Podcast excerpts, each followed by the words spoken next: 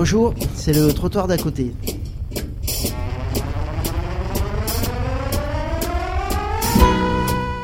Le changement.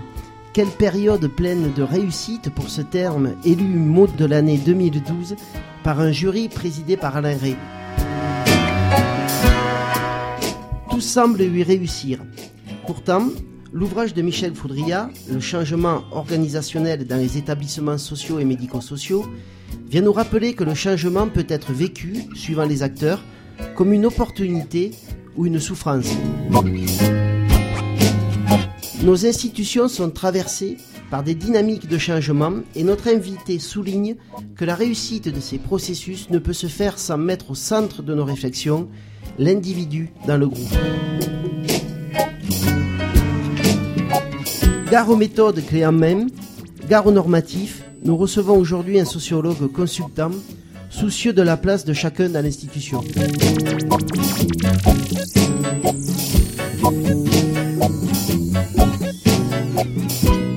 Alors Michel Faudria, bonjour. Bonjour. Michel Faudria, vous êtes donc sociologue, vous êtes enseignant à l'université Paris-Est Créteil. Vous êtes aussi intervenant dans des entreprises, des institutions pour accompagner les équipes dans ce processus de changement. Et nous avons aujourd'hui le plaisir de vous recevoir à l'occasion de la sortie de votre dernier livre, Le changement organisationnel dans les établissements sociaux et médico-sociaux. Alors pour commencer, Michel Faudria, nous devons vous avouer que nous sommes nous aussi au trottoir d'à côté dans une dynamique de changement, puisque grâce à un partenariat avec euh, l'EDSUP, le trottoir d'à côté devient une radio, une radio que tous nos auditeurs pourront écouter à partir du site internet de l'EDSUP, mais j'expliquerai ça un petit peu à, la fin de l'émission. Alors d'une certaine manière, Michel Faudria, vous êtes un peu le, parrain du trottoir d'à côté nouvelle version, et nous souhaitions vous remercier pour cela. Alors, mais revenons à, votre livre et à cette question du changement. Je vous présente également Julien, qui est notre réalisateur, bidouilleur de son, capteur d'émotions, qui aime se promener dans les espaces sonores pour nous en ramener ce qui se dit, ce qui se pense sur divers sujets. Et aujourd'hui, il interroge pour nous cette question du changement. Écoutez. Eh bien, le changement, le changement, c'est maintenant. Je veux aller où l'air est plus doux. Le mot changement est le plus cité par les dirigeants avec le mot de performance. Comment vais-je pouvoir accompagner mes collaborateurs dans le changement? Les, les, salariés, on dit trop souvent qu'ils sont opposés au changement. Alors c'est une idée reçue ou une réalité? Alors c'est une réalité, c'est tout à fait vrai. Je vais avoir à formuler de graves réserves. Nous les connaissons, Je m'empresse d'ajouter que le problème qui se pose n'est pas aussi simple que certains semblent le penser. J'ai toujours participé à ce changement. Je crois même que je suis profilé pour ce changement. Les deux tiers des causes d'échec sont des échecs liés à la non prise en compte des mécanismes humains de compréhension et d'acceptation.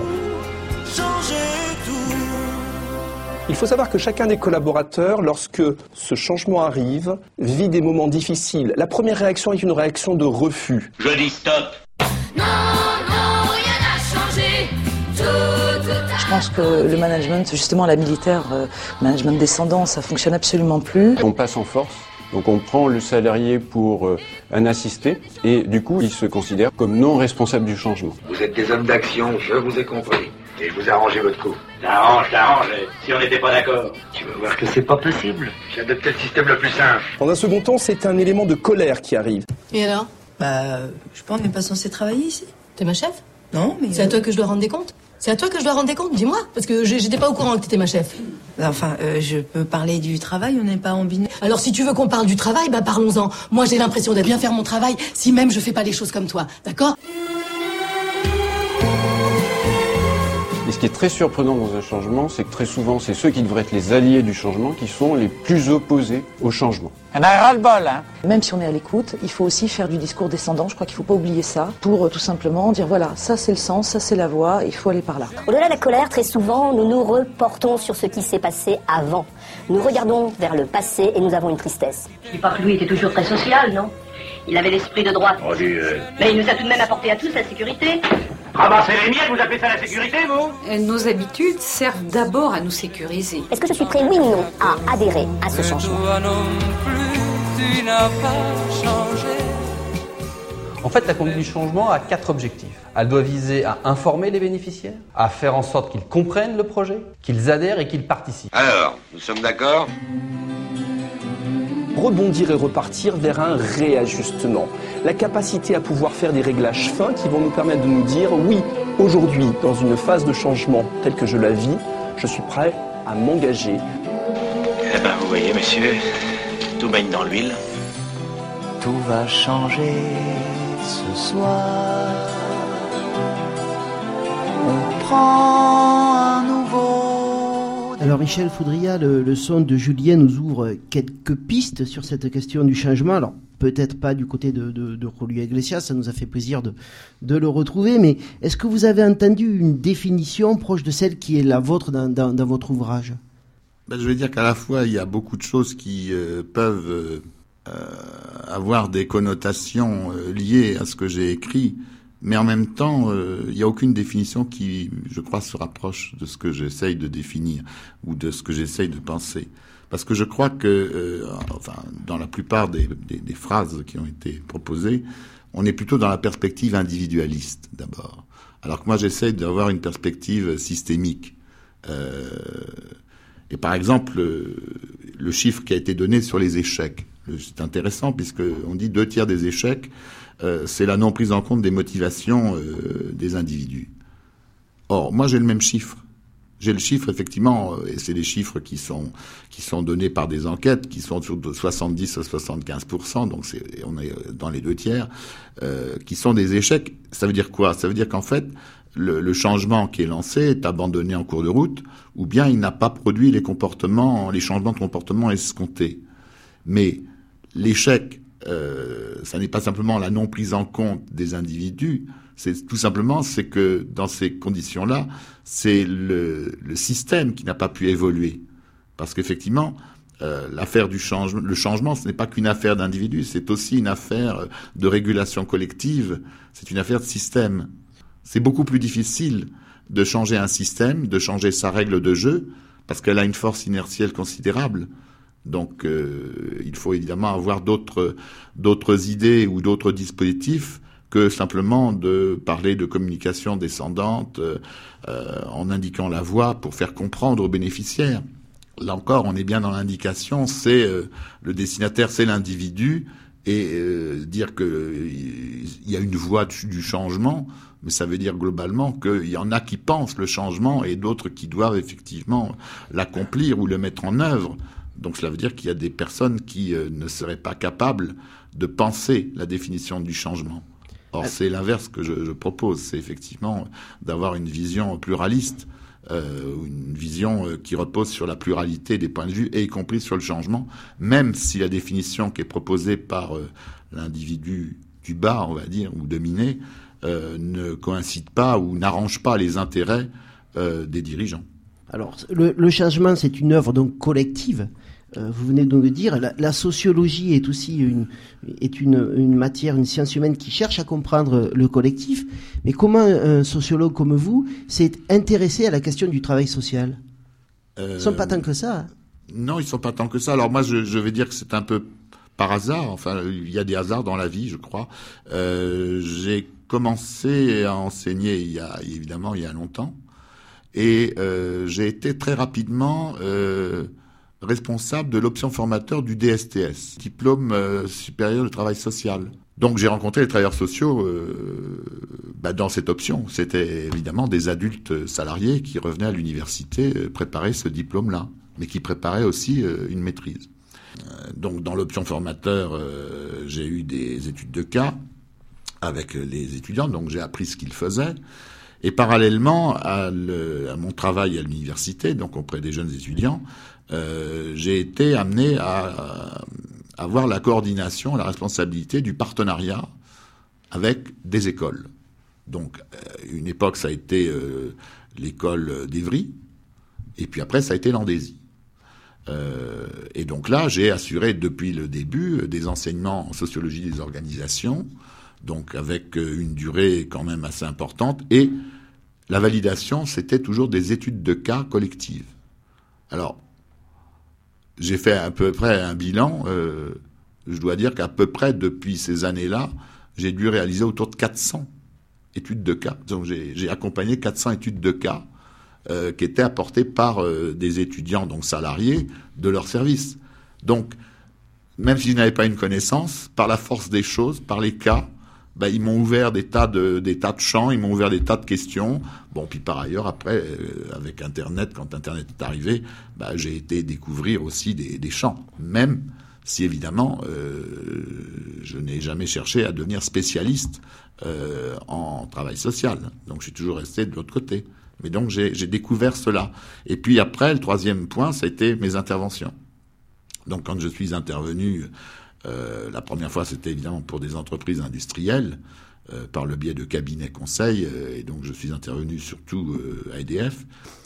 Et, ensuite, on m'a demandé d'intervenir dans des établissements sociaux divers, des petits, des gros, des grosses associations, des moyennes.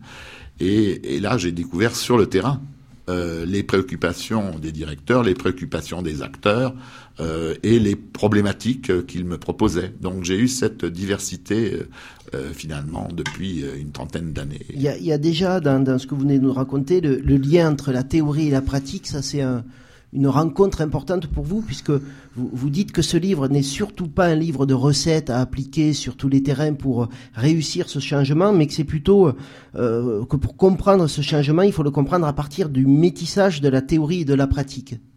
Oui, ça je pense que c'est un, un, point essentiel, et euh, puisque vous me donnez l'occasion de parler de, ce rapport du, de la théorie et de la pratique, il euh, faudrait presque que je dise que ce livre-là, c'est euh, un livre euh, qui s'est élaboré en 30 années, pratiquement.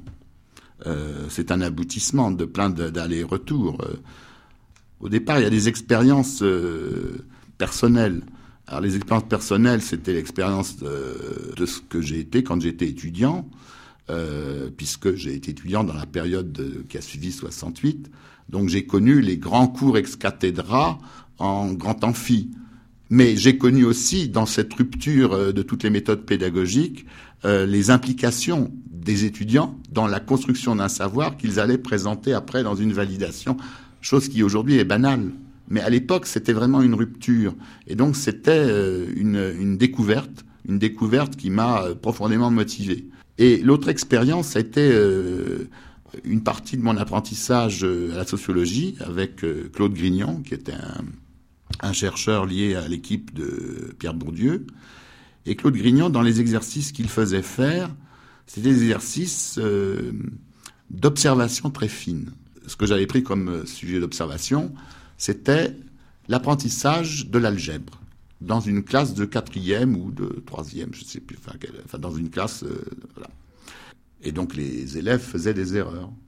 Et en fait, euh, en observant bien tout ce qui se passait dans le dispositif de la classe, en observant bien euh, les élèves et en les interrogeant sur ce qu'ils faisaient, en, en reconstituant l'ensemble des erreurs, on trouvait une logique. C'est-à-dire qu'en fait, leur raisonnement était correct. C'était un quasi-raisonnement qui pouvait s'expliquer. C'est à ce moment-là un apprentissage qui est contextualisé. Donc l'erreur n'est pas une erreur, l'erreur s'explique. De là est venue l'idée que euh, chaque acteur a raison finalement dans ce qu'il dit, dans ce qu'il pense, dans ce qu'il fait, etc. Mais à nous de découvrir pourquoi. Donc là, je suis dans la sociologie compréhensive. Donc évidemment, d'essayer de reconstituer les raisons qui font qu'un acteur euh, peut affirmer telle et telle chose, aussi bizarre, aussi irrationnelle que cela puisse nous paraître. Oui, là, c'est les, les, deux points de départ donc de, de votre idée de, de co-construction, non? C'est les deux points de départ. Euh, de point de départ à l'idée de la co-construction. Tout à fait. Mais euh, l'idée du livre euh, ou l'idée l'idée de la co-construction, elle vient à partir du moment où je commence à faire des interventions. Fort de ce que je venais de dire sur l'apprentissage, sur les acteurs ont raison, d'emblée, par l'observation que j'ai pu faire, je rejette la position de l'intervenant expert ou de l'intervenant conseiller. Euh, pourquoi? Parce que euh, l'intervenant expert, l'intervenant conseiller, c'est celui qui euh, est supposé savoir et est supposé donner une réponse à ceux qui lui demandent d'intervenir. Donc il définit, il pense à la place des acteurs.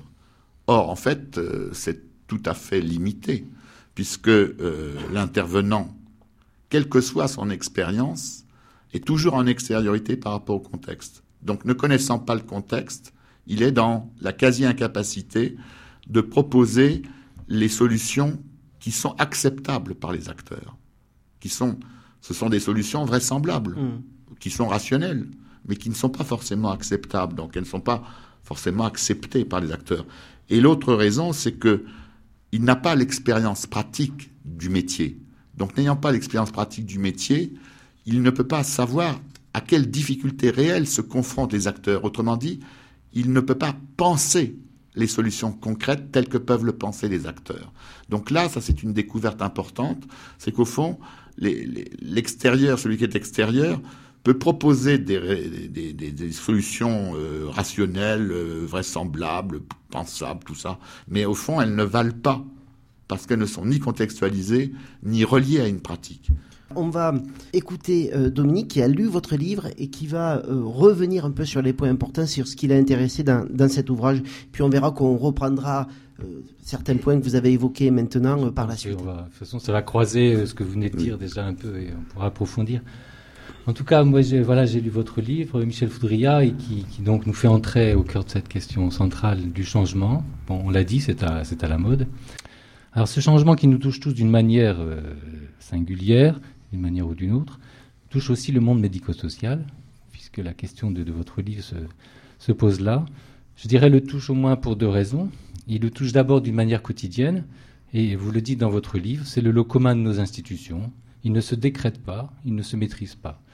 Mais il y a un autre type de changement, il y a ces injections conjoncturelles qui sont inductrices de changement. En effet, depuis de nombreuses années maintenant, dans nos établissements sociaux et médico-sociaux, on assiste à de nombreuses mutations autour des questions économiques et des directives nouvelles comme la loi 2002. Cela entraîne à la suite une certaine pression managériale, avec l'espoir d'évolution, voire de maîtrise du changement. Alors, je dirais que ce management vise à la fois à la transparence des pratiques, à leur maîtrise, à leur évolution sous l'égide des recommandations de l'ANEMS, et bien sûr au parfait accord entre la gestion financière et la performance. Alors, on va dire que c'est une connotation positive, voire réaliste pour les uns, peut-être moins bien vécue par les autres, et euh, on trouve dans votre livre un écho de, cela, notamment dans la préface de Gilles Herreros, qui nous rappelle l'actualité de la question de la souffrance au travail, des risques psychosociaux, regroupés sous la notion de pâtir institutionnel. Alors, comment intervenir autour de ces questions? Quel chemin allez-vous emprunter en tant qu'intervenant? On en a parlé déjà un peu. Vous décrivez dans votre livre les chemins à ne pas emprunter déjà, notamment ceux de l'approche rationnelle, issue du monde de l'industrie. Chemin pavé de bonnes intentions, mais qui côtoierait éventuellement l'enfer. Approche qui décréterait le changement qu'à la suite, les acteurs n'auraient plus qu'à acter avec cet argumentaire on n'a pas le choix de toute façon. Vous dites autre chose. Vous dites au contraire qu'on ne peut avancer qu'avec les acteurs, partir d'eux et de leurs organisations implicites. Alors tout ça, vous le développez, on en a parlé un peu à partir de ce savoir théorique de la sociologie des organisations et des processus de changement. Et j'aime cette phrase que, que, que vous écrivez, rien de, rien de plus pratique, dites-vous, qu'une bonne théorie. Donc vous nous faites entrer dans la compréhension des ressorts de l'organisation et surtout dans cette idée qu'il faut aller voir au plus près, au plus intime presque, pour comprendre comment avancer avec les acteurs, comprendre comment ils peuvent s'approprier de nouveaux modes d'organisation et de nouvelles pratiques. Alors vous dégagez, ce faisant, des méthodologies que j'appellerais d'intervention subtile. Par exemple, la méthode co-constructive, la recherche-action, la théorie de l'action située. Elle pointe le rôle de l'intervenant et du travail collectif. L'intervenant va aider à la mise en place d'instances de réflexion collective, à la mise à jour des contextes, à la confrontation des points de vue, à l'élaboration du sens et du vécu du changement. Cela débouche sur de nouvelles connaissances, construit des contextes apprenants. L'intervention va favoriser la recherche de consensus, va permettre la prise en compte aussi de la temporalité nécessaire, et vous dites aussi le changement est le fruit de transformations silencieuses. Ces méthodologies doivent donc permettre de travailler les vrais rouages du changement et de travailler ce que vous appelez le niveau d'organisation informel. Alors ces méthodologies prônent, me semble-t-il, la responsabilité de l'acteur, la pleine reconnaissance de ce qui peut faire résistance, le respect de son identité, le soutien de son initiative. Ce faisant, il me semble que vous énoncez là un principe de démocratie. Et je serais tenté de lire votre livre comme un manifeste, comme un signal d'alerte, une réaction à ce qui serait précisément le risque de perte actuelle de l'esprit et de la temporalité démocratique. Votre livre fait entendre à sa manière l'importance de s'attarder sur la singularité de chacun et de chaque lieu, de retrouver le chemin du récit, dont parle notamment Roland Gori dans son dernier livre La dignité de penser. Celui de la parole, le chemin de la parole, de l'attention respectueuse, de l'écoute constructive et créative. Alors il me paraît intéressant au terme de ce parcours euh, rapide de votre travail de vous questionner sur l'écho que vos propositions rencontrent, de pouvoir mesurer le chemin parcouru. Ces méthodologies de travail, qui pourraient, à bien des égards, nous paraître juste normales et de bon sens, ont-elles alors contribué à ce que s'inscrive dans le quotidien des lieux un esprit de travail et des instances pérennes?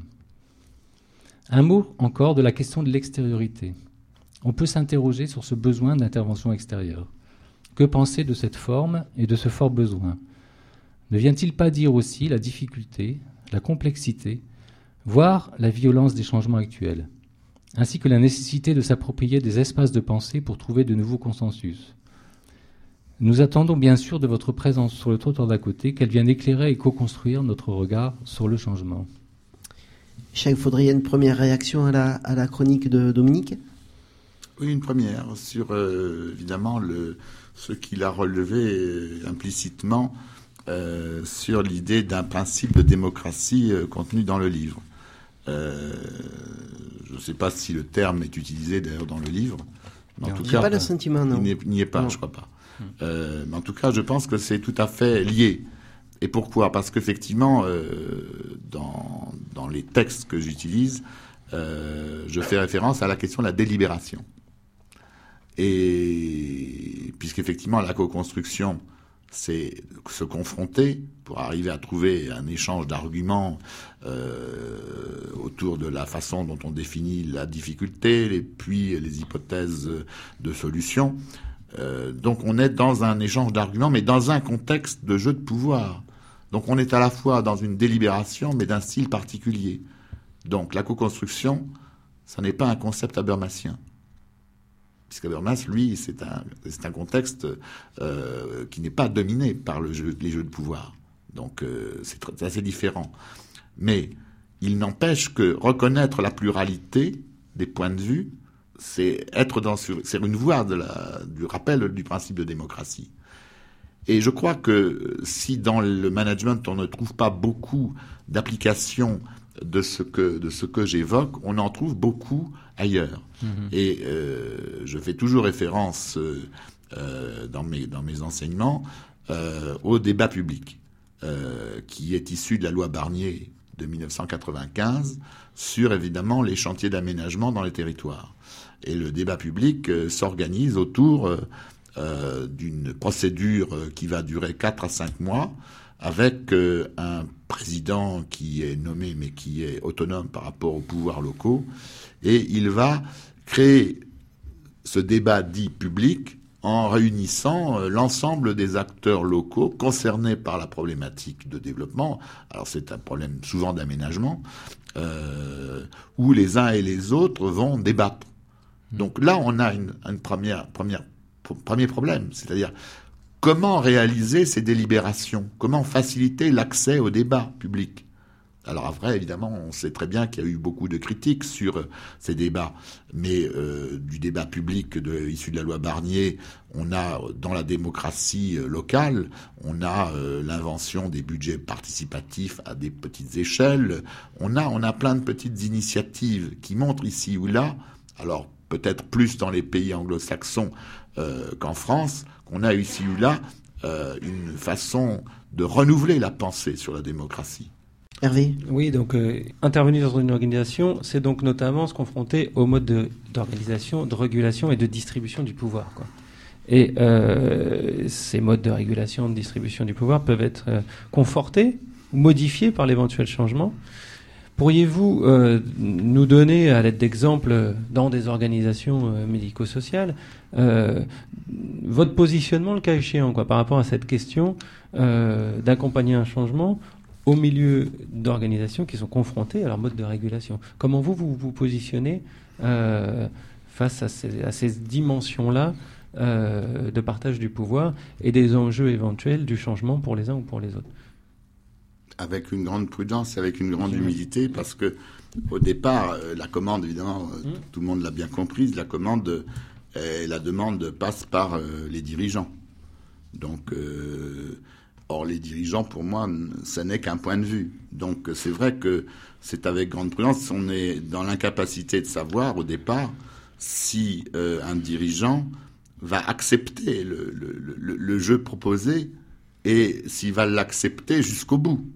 Parce que finalement, le processus co-constructiviste, j'en donne une formule très simple, c'est un processus qui est finalisé, évidemment, puisqu'il faut faire advenir un changement par la construction d'un accord, mais ce processus finalisé, il est sans fin explicite a priori. Puisque s'il y a une fin a priori qui est définie, ça veut dire que du même coup, il n'y a pas de co-construction. Donc on est dans un paradoxe. Mais ça veut dire que pour le directeur, si je lui livre d'emblée cette formule-là, euh, il sera effrayé et il ne prendra pas. Donc du même coup, c'est un jeu, c'est un jeu presque de d'action pédagogique au cours du temps, mais tout en étant clair sur euh, ce que je suis. Je peux pas men- mentir sur ce que je suis au départ. Juste- justement, sur, sur ce point-là, euh, je trouve que c'est très important, c'est cette question de la temporalité. C'est justement comment votre intervention s'inscrit dans la temporalité du changement, mais des lieux aussi. C'est-à-dire avec cette idée que le changement, c'est tous les jours, c'est quelque chose qui, qui se, voilà, qui, qui, qui demande une transformation silencieuse dont vous parlez, enfin un accompagnement. Je crois que là, on est sur- il y a deux, il y a deux types Ouais. de changements. C'est-à-dire qu'il y a, il y a ce changement qui est le changement euh, continu, les, les, les- puisque vous avez fait référence à deux jours ou à close, c'est-à-dire à la psychodynamique du travail actuel, qui dit qu'au fond, le travail, c'est l'échec. Le travail se définit par, par l'échec. C'est une idée simple aujourd'hui qui est, qui est relativement admise. C'est-à-dire qu'en gros, si je respecte les, les prescriptions, la définition de ma méthode de travail, j'échoue. Je peux pas travailler, je peux pas y arriver. Donc je suis obligé d'inventer en permanence des solutions à ce qui me fait échec. Hmm. Et les acteurs sont toujours très inventifs, ils sont toujours euh, très très malins, très rusés. Mais ce qu'ils font, ce qu'ils font, euh, ça n'est pas ça n'est pas licite puisque ça n'est pas dans les prescriptions. Donc ils sont obligés de, de masquer que euh, Est-ce que c'est la raison pour sont- laquelle ils le font? Parce que c'est pas licite ou parce qu'à un moment donné, Non, parce qu'ils ont une On tension. dans les ont- jeux de pouvoir. Ils ont une tension. Ils ont une tension. Hmm. Ils ont une tension pour essayer de dépasser l'échec. Une tension psychique. C'est difficile d'accepter d'être en, en situation d'échec d'une part, et puis c'est difficile dans une organisation de, re- de, re- de reconnaître qu'on est en situation d'échec. Il y a trop de risques, il y a trop d'enjeux. Vous pensez que le- les, les acteurs vivent ce, ce- ce sentiment d'échec? Si on les interroge, oui. Mais Ils disent profondément? toujours. Ah oui, parce que. Mais ils le dépassent. Quand je dis euh, l'échec, l'échec est permanent, l'échec est continu, c'est que n'oublions pas que dans le travail réel, il y a d'énormes contraintes, d'énormes difficultés. Et cela, on n'en parle jamais. C'est pour ça qu'il faut toujours revenir, toujours écouter les gens, toujours les, les écouter profondément. Et quand on les écoute, ouais. quand on les écoute, ils disent leurs difficultés. C'est-à-dire qu'ils disent qu'ils ont des contraintes et qu'avec les contraintes, ils ne peuvent pas travailler. Donc ils sont obligés de, bricoler, de bidouiller, de faire autrement. Mais s'ils font autrement ce qui n'est pas prévu dans les règles, euh, il ne faut pas qu'ils le disent. Donc il y a un jeu. C'est-à-dire qu'ils transforment l'organisation réelle, Hmm. mais l'organisation formelle, elle, elle reste. Donc il y a un décalage. Donc on a un changement continu qui s'opère en permanence dans les organisations. Le processus de la co-construction ne porte pas sur ce, cha- ce changement-là. C'est dans le cas des changements volontaires. C'est-à-dire lorsque euh, un acteur, un groupe d'acteurs euh, décide, par rapport à une situation de problème, d'introduire euh, un mouvement, un processus pour changer ou réduire le problème. C'est uniquement là. D'accord. Pourtant, ce qui est passionnant dans votre livre, c'est que vous montrez justement, vous, vous parlez pratiquement de méthodes de détective pour essayer de comprendre quel est le véritable fonctionnement au sein de, de- l'organisation, la place de chacun, ce que chacun a à gagner et à perdre dans, dans, euh, le changement, et puis euh, aussi comment il faut réussir à ce que chacun lâche prise avec sa compréhension de la réalité. Parce que vous montrez que dans l'institution, suivant les acteurs et suivant leur place, on a une représentation de la réalité, et c'est ça qui fait conflit et qu'il faut que vous, vous réussissiez à comprendre et à dépasser et à faire dépasser chez chacun de ces acteurs. Ben, pour que chacun puisse dépasser euh, sa propre conception de la réalité comme euh, conception vraie, euh, il faut qu'il comprenne aussi les contraintes de l'autre. Tout à fait. Donc c'est effectivement ce- cette, cette difficulté, elle est, elle est là, entièrement là. C'est-à-dire, comment vais-je avouer à l'autre que j'ai des difficultés et des contraintes? Comment vais-je avouer? Donc c'est ça. que- et là, on rencontre la question de la temporalité. C'est-à-dire, cela suppose des temps d'échange très, très longs, très importants. Donc on ne peut pas inscrire des changements de type co-construisiste en deux, trois mois. Et Il y, a la, il y a la question de l'échec, mais aussi la question du, du bien-être d'une certaine manière, parce qu'il y a aussi comment le changement va me faire euh, changer ma, mon poste ou ma manière de travailler, et je risque de perdre un bien-être aussi. Il y a aussi cet enjeu-là, que la notion de, de, de, Bah, de- c'est- de cacher l'échec. Euh, ceux qui perdent leur bien-être, c'est ceux, qui sont dans une position confortable et qui, a priori, n'ont pas intérêt au changement. Euh, donc il faudra qu'ils découvrent quels intérêts ils peuvent trouver dans un autre changement, qui n'est pas forcément... Et ça, vous devez vous aussi les amener à comprendre ça, à accepter ça. Oui, oui. Hervé. À vous entendre là, sur la, la distinction euh, travail prescrit, travail réel, et effectivement le, le jeu des acteurs pour être plutôt dans un travail réel, parce que le prescrit mènerait à l'échec, ce qui est, assez entendu, quoi. Oui. Euh, et je me disais, qu'est-ce que vous pensez des questions, des recommandations de bonne pratique? Est-ce que vous pensez que, en lame de fond, c'est une forme de travail prescrit sociétal supplémentaire, et donc il faudra les déjouer pour arriver à bien travailler, ou est-ce que ça peut avoir une autre forme? Ben, ce qui est très compliqué, c'est que euh, là, on se trouve devant un jeu entre la position juridique et la position sociologique. C'est-à-dire que, euh, c'est-à-dire entre finalement la règle et le pouvoir, si je paraphrase le livre de Friedberg. Euh, L'organisation ne peut pas échapper à ce dilemme, à cette tension-là. Donc, un moment donné, euh, le, juridique pointe quelque chose, mais c'est trop, c'est trop et trop trop vite d'un seul coup. Donc du même coup, euh, ça ne peut qu'amener cafouillage et difficultés. Et en même temps, sans règles, il n'y a pas non plus d'organisation. Donc comment trouver l'équilibre? On est dans un juste milieu. Donc peut-être que dans 50 ans, on verra évidemment ce que nous a amené la NESM et ce que nous a amené les recommandations. Mais c'est vrai que je déteste euh, la formule bonne pratique. C'est quelque chose, euh, bonne pratique, normes, tout ça, c'est quelque chose qui, qui est choquant pour le sociologue.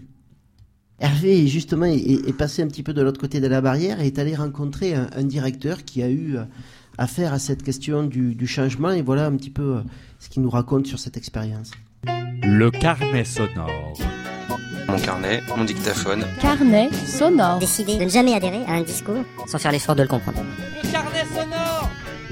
Oui, donc euh, mon scooter m'a amené jusqu'à Philippe Martel, qui est directeur d'association d'une quarantaine de salariés, qui a fêté ses 40 ans d'ailleurs récemment, l'association, et président notamment d'Interlogement 93, un collectif qui réunit une cinquantaine d'associations, et aussi par ailleurs président d'une autre association dans le 94, et militant, il y tient.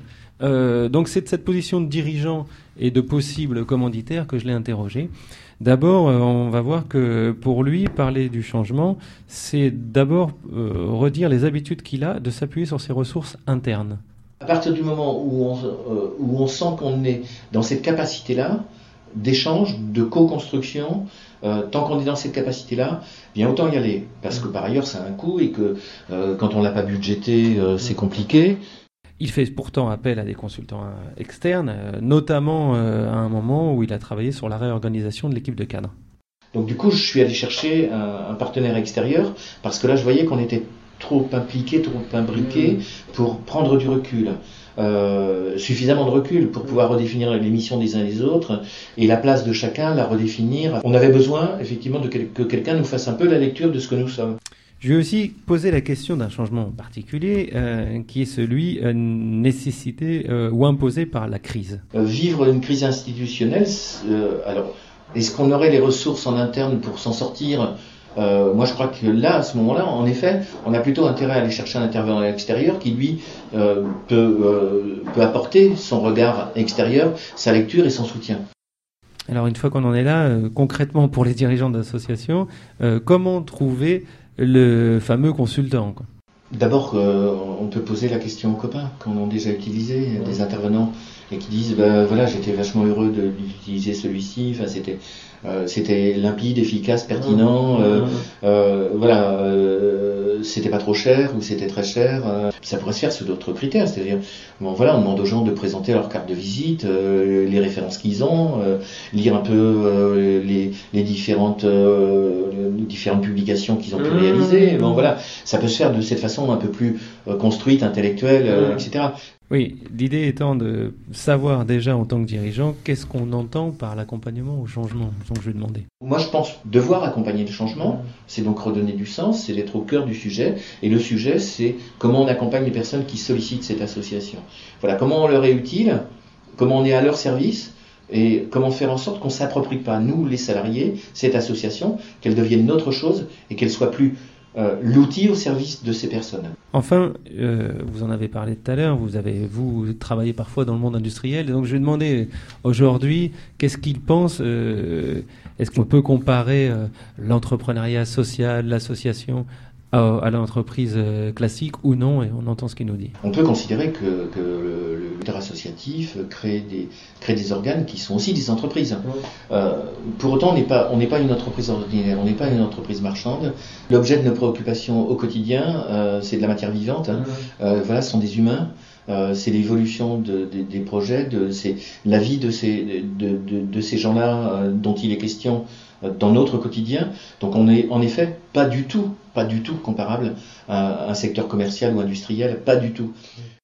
Donc voilà, je, je le remercie euh, pour ce- ces points de vue qui nous font euh, voir un peu du côté de- des intervenants. euh. C'était le carnet sonore. De Hervé Laude.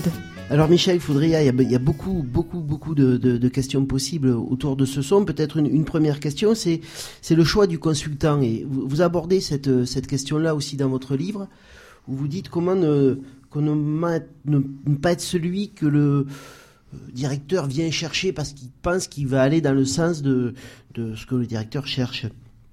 Comment ne pas tomber dans ce piège? Comment comprendre la demande de, de l'institution qui vous fait face? C'est pas tant comment comprendre la, commande ou la demande de l'institution, c'est euh, par rapport à la question que vous posez, c'est comment évaluer les risques d'instrumentalisation. Et ça, c'est difficile. Quand on connaît pas la personne, il y a toujours ce risque. Ce, risque est toujours contenu sur l'intervention dans un, centre d'action communale, un CCAS. Je réponds à l'appel d'offres. Euh, tant bien que mal, je suis audité, je suis retenu, et donc euh, les affaires commencent. C'est-à-dire que première intervention euh, avec euh, le groupe de direction, on examine les problèmes, je raconte un peu mes histoires de co-construction, etc. Et j'avais proposé un dispositif, et donc ils l'avaient choisi précisément à cause de cet esprit-là. Mais ils me disent d'emblée, ah oui, mais il faudrait inclure beaucoup plus, beaucoup plus, beaucoup plus, il faut inclure tout le monde. Ah bon? Alors donc on fait, on repense le dispositif pour euh, effectivement multiplier les groupes pour qu'évidemment tous les travailleurs sociaux euh, soient impliqués dans euh, ce processus-là. Donc ça fait un peu, un peu complexe. Ce que je n'avais pas perçu, c'est la conflictualité entre un groupe de travailleurs sociaux et la direction, avec des faits de grève, avec, la presse qui avait, été convoquée, enfin des choses assez terribles l'année précédente. Bon, donc je me trouve devant un groupe de travail dont évidemment ces acteurs-là, porteurs euh, de l'opposition à la direction, disent ah, c'est très bien ce que vous faites, mais nous on veut pas travailler.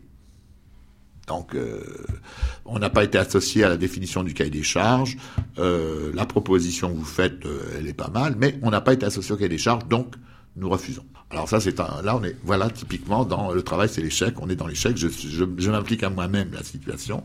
Donc, du même coup, euh, il faut faire autrement les choses. Donc, faire autrement les choses, c'est-à-dire, ben, on va repartir à zéro. Donc, je propose à la direction, puisque je ne peux plus avancer, euh, qu'il y ait euh, un travail qui soit une redéfinition de ce que pourrait être le travail collectif en incluant euh, euh, la définition que peuvent avoir euh, les groupes, les différents groupes de travailleurs sociaux. La direction est d'accord, on commence à travailler, je continue à travailler de, mon côté avec la direction puisque tout on part à zéro en quelque sorte. Et à un moment donné, téléphone de la directrice qui me dit Écoutez, monsieur Foudria, nous allons arrêter, vous ne nous soutenez plus.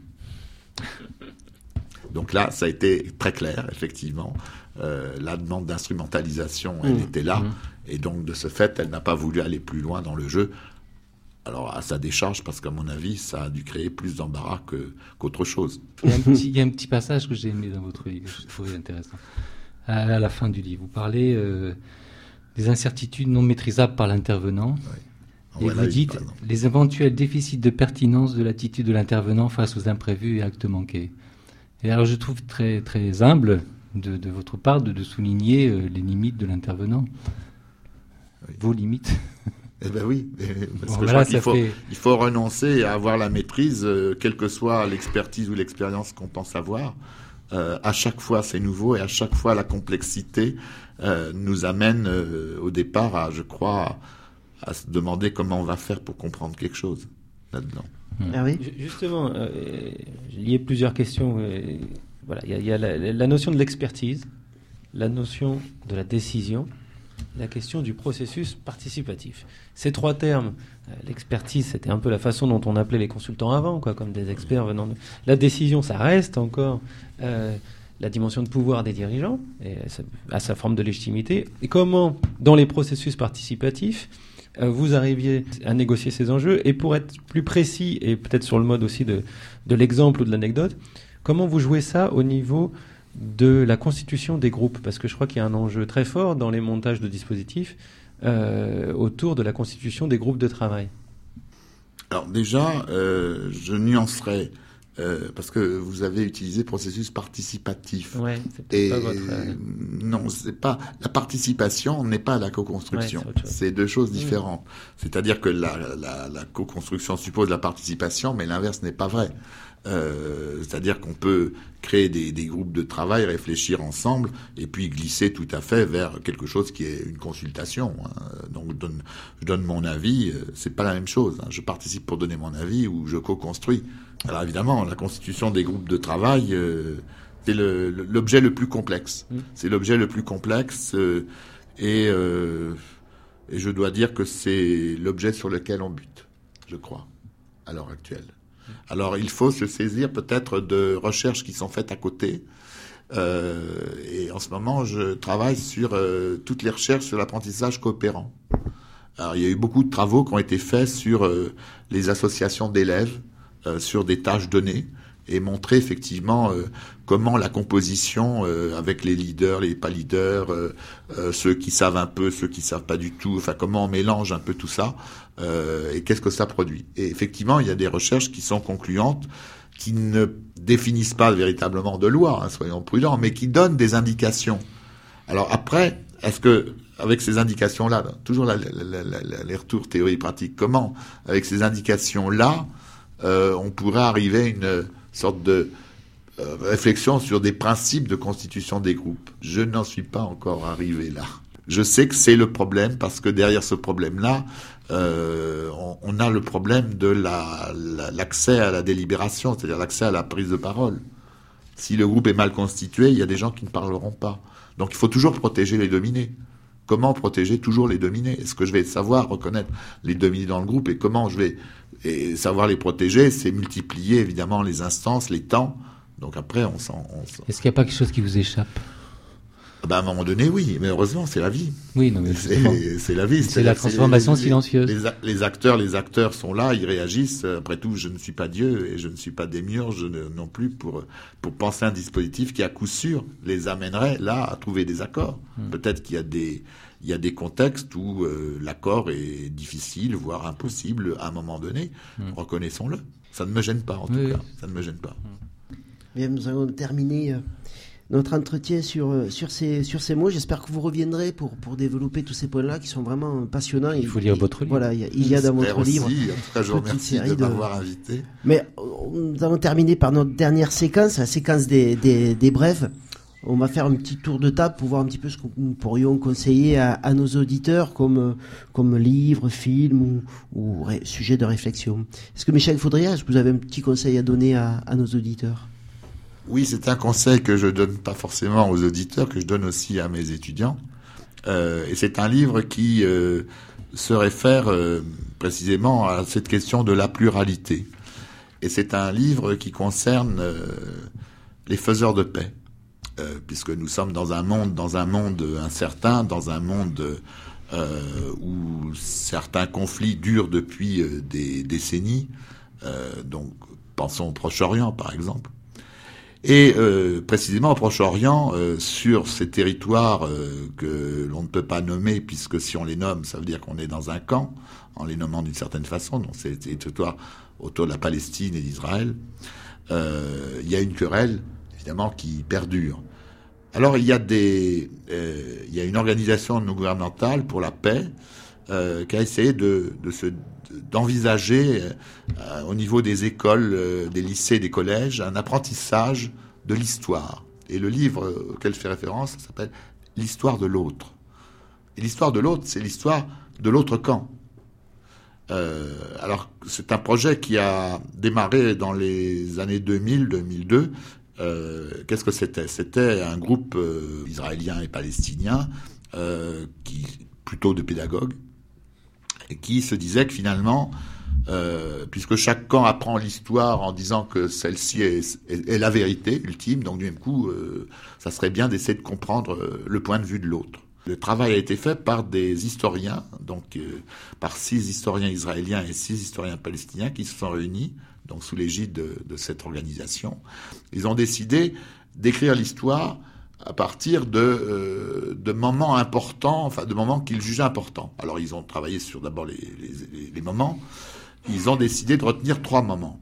La déclaration de Balfour de 1917, qui instaure évidemment la possibilité de l'État, euh, et puis euh, les événements de 48, qui pour les Israéliens c'est la guerre d'indépendance, mais pour les, les Palestiniens c'est la Nakba, la catastrophe. Et le troisième moment, c'était la première intifada.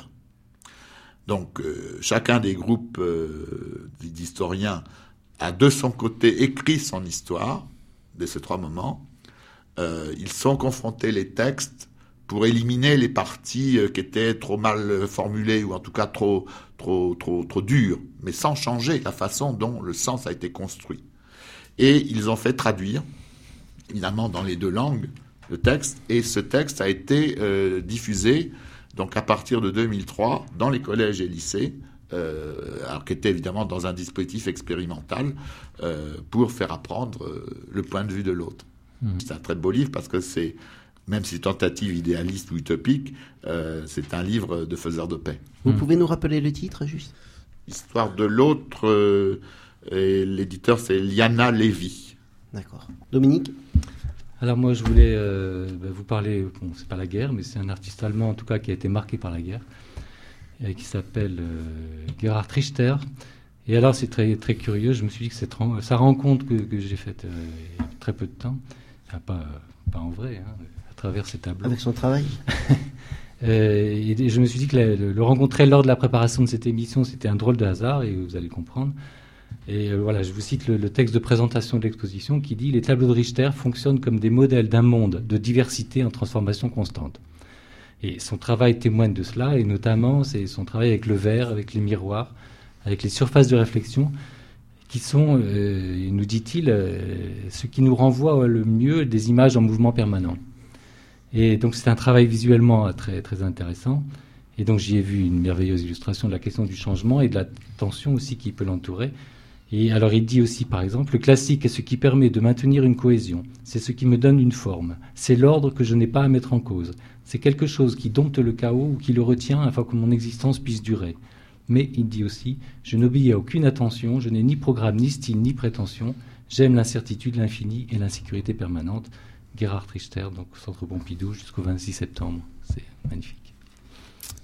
Hervé Oui, ben, moi c'était juste pour euh, rappeler que mercredi 20 matin, euh, à la maison d'association à Paris 13e, il y a une rencontre de la Société française des évaluateurs. Et je crois que c'est très intéressant, il me semble-t-il, quand on n'est pas forcément un évaluateur, d'aller mettre euh, ses oreilles dans ce côté-là pour que dans ce mouvement actuel de changement que va constituer aussi la mise en œuvre des dispositifs d'évaluation, etc., les travailleurs sociaux, les responsables d'établissement entendent un peu euh, le point de vue de l'autre, ce serait bien, mais surtout qui contribue à ce que ceux qui construisent aujourd'hui les outils d'évaluation euh, entendent la part de l'autre, c'est-à-dire la part du difficile, de la mise en œuvre, non pas forcément sur le mode de la résistance au changement en soi, mais peut-être euh, l'idée que d'entendre que ce sera difficile pour trouver des modalités plus adaptées. Donc, je conseille à tous ceux qui nous entendent de, de s'y rendre. donc, mercredi 20 à Paris. Alors moi, pour terminer, je veux juste parler rapidement d'un article qui est paru dans Paris Match le jeudi 31 mai 2012. Et ça m'a aussi fait penser à la préparation d'émissions sur la question du changement, des, perceptions des uns et des autres. En fait, c'est euh, Christine Lagarde, le titre c'est Christine Lagarde dans, les turbulences. Et en fait, on apprend que Christine Lagarde, Lagarde pardon, en revenant d'un voyage, s'est fait mal au genou. Et donc l'article nous explique qu'elle devait attendre quelques jours euh, que l'inflammation se calme avant de pouvoir se faire opérer. Et donc, entre-temps, la directrice générale se déplace en chaise roulante et bannit toute photo. Elle connaît trop le pouvoir de l'image pour ne pas imaginer le symbole dévastateur sur fond de crise mondiale représenté par une patronne du FMI handicapée. Je pense que ça montre que les mentalités ont du mal encore euh, à évoluer. Merci beaucoup. Merci Michel. Faudria. N'oubliez pas que vous pouvez retrouver la radio sur euh, le site internet de l'EDSUP. Vous pouvez nous écrire sur letrottoir.asso.gmail.com pour nous faire des propositions, pourquoi pas d'émissions aussi. C'était donc euh, le trottoir d'à côté et ça fait du bien de se parler.